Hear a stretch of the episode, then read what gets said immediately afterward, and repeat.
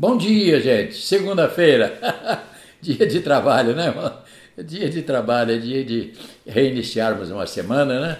E eu creio que vai ser uma semana abençoada. Sabe por quê? Porque Ele está vivo, o abençoador.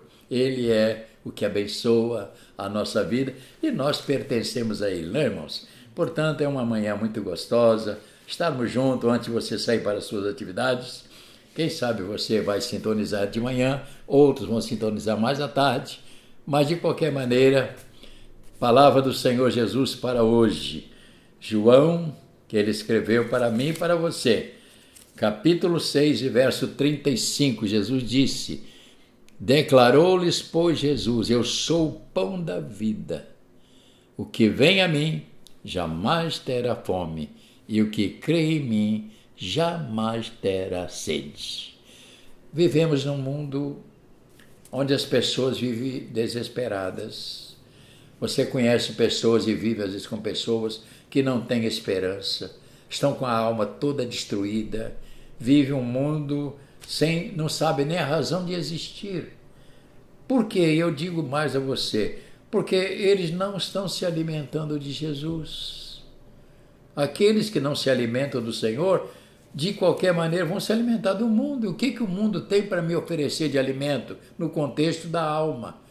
Porque o nosso problema é um problema espiritual, não é material. Nós, embora sejamos seres humanos normal, mas nossa vida é uma vida espiritual. Nós cultivamos o espírito, a alma com o Senhor. Portanto, eu tenho falado sobre estas afirmações de Jesus, porque são palavras vivas. Ele diz: Eu sou o pão da vida. O que quer dizer?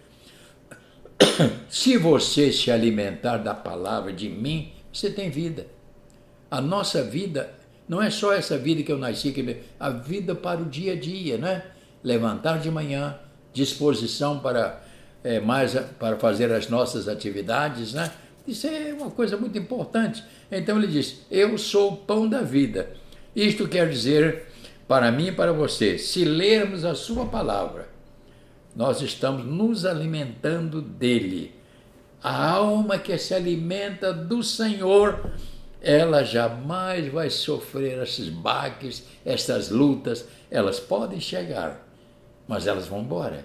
Por quê? Porque encontra um corpo saudável que está se alimentando daquele que tem poder para alimentar a nossa alma.